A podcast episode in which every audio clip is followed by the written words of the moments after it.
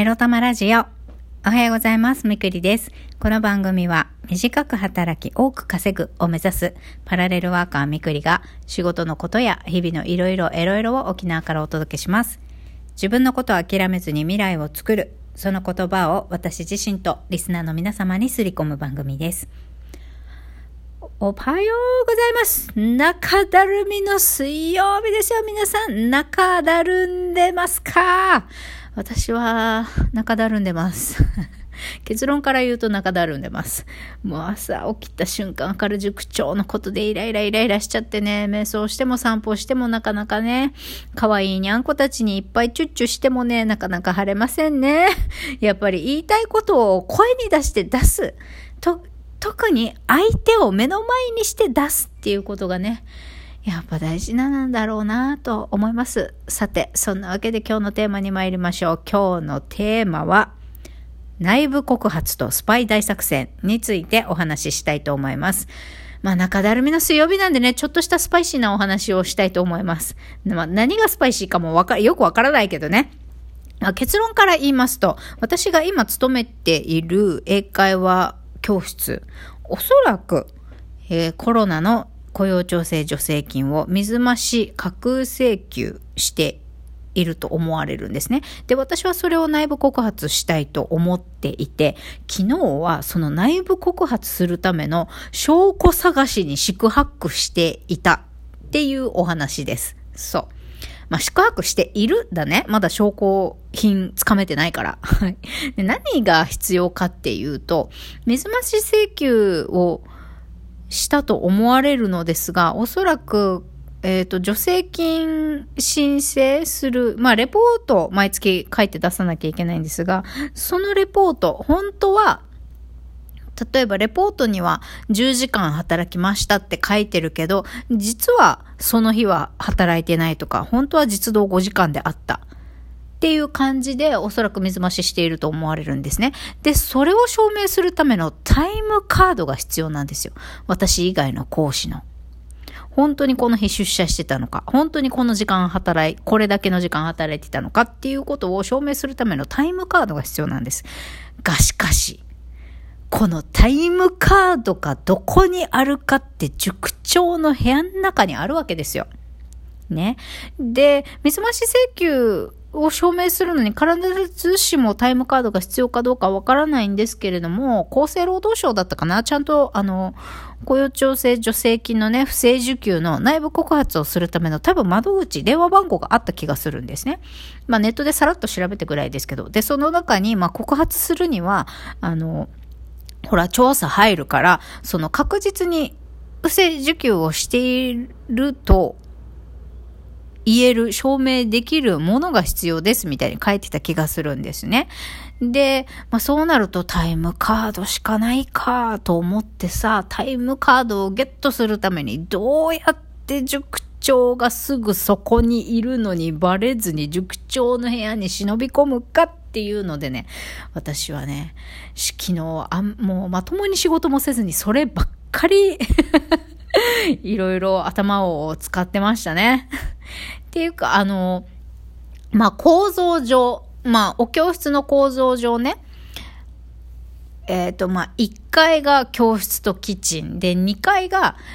あの、普通の講師の職員室で塾長だけの部屋ともう一個お教教室があるんです。で、まあ大体あの授業がない日はみんな講師たちはね、2階で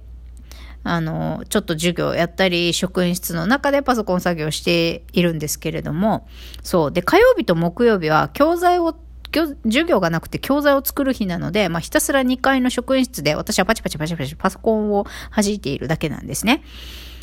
で、まあ、そのすぐ、廊下挟んですぐ隣が塾長の部屋なんだけど、塾長の部屋さ、まあ、割と常にドアも開いててオープンなんだけれども、で、塾、オープンしていて、で、塾長はこの部屋の中で作業してたりしてなかったりなんですね。まあ、塾長がいないときは、隣の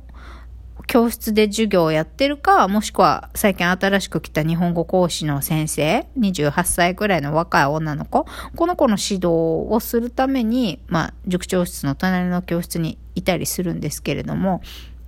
いかんせん、その、教室が近すぎて、あの、なかなか塾長の部屋に忍び込めないんですよね。塾長がいつ戻ってくるかわかんないから。そう。その足音が聞こえた瞬間に出れば、なんとかバレずに逃げ切れるっていう距離感じゃないんですよ。教室が近すぎて。まあ見ようと思えばね、いつでもチラッとこう頭を傾ければ塾長廊下とか覗けるから、そうそう。すぐバレちゃうんですよね。で、うん、あ塾長の部屋の中入っていろいろタイムカードがどこにあるかなんてガサガサガサガサ、あのー、探す時間をどうやって見つけるかっていうのが大変でですね、昨日はもう、塾長がさ、1階のキッチンに降りて日本語、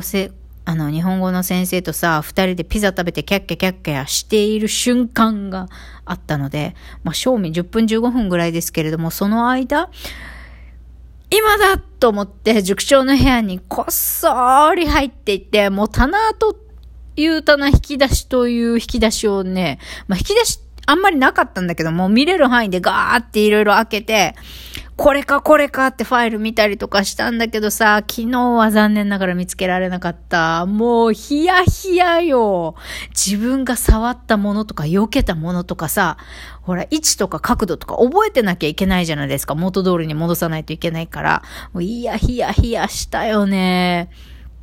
まあ結果タイムカードは探せなかったんだけど、雇用調整助成金のなんか申請資料みたいなのがまとめられているようなファイルとかあったから、まあ、あれに何を提出したかが見れるから、まずそれと、どこにあんだろうね、タイムカードの原本。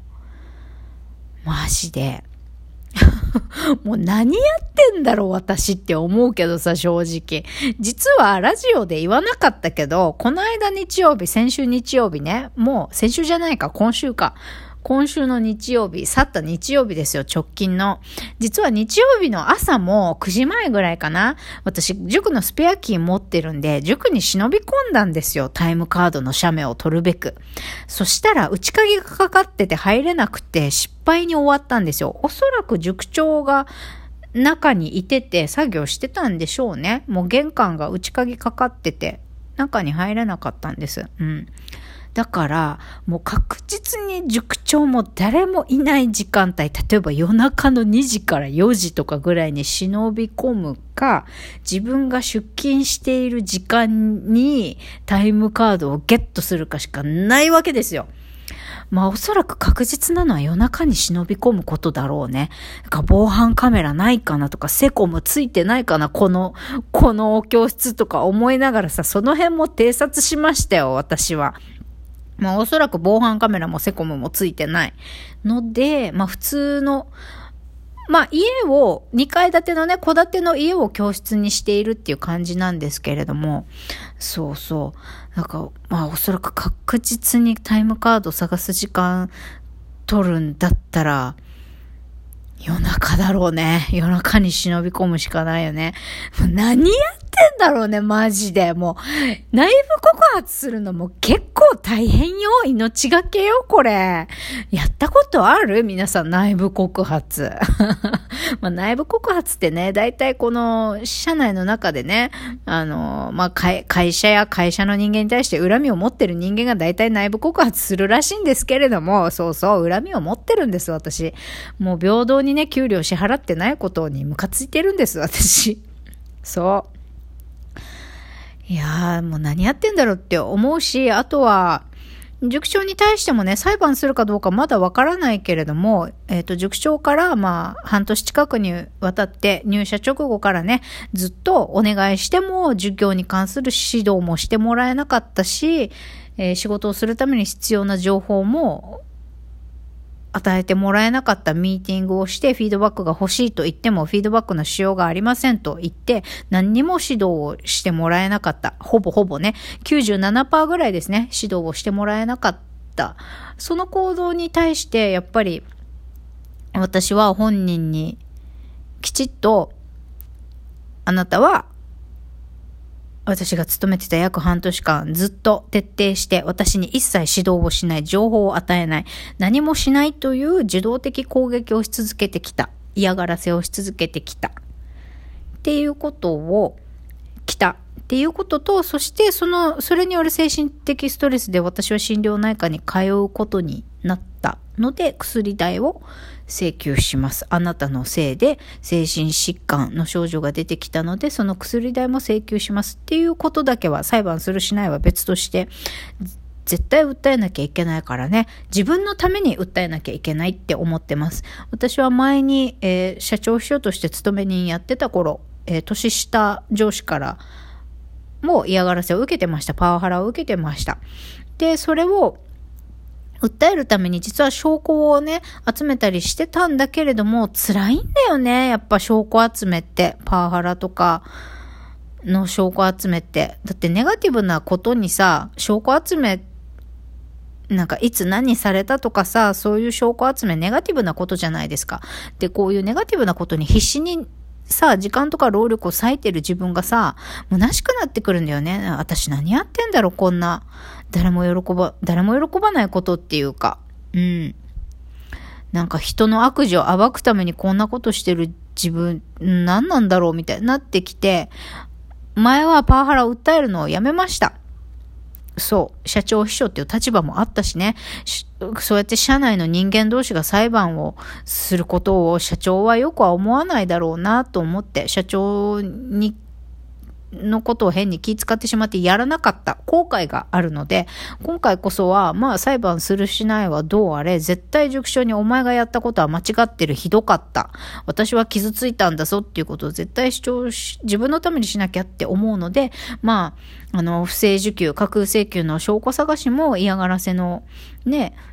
えー、告発っていう伝達もね、めげずに頑張りたいと思います。それではまた、バイバイ。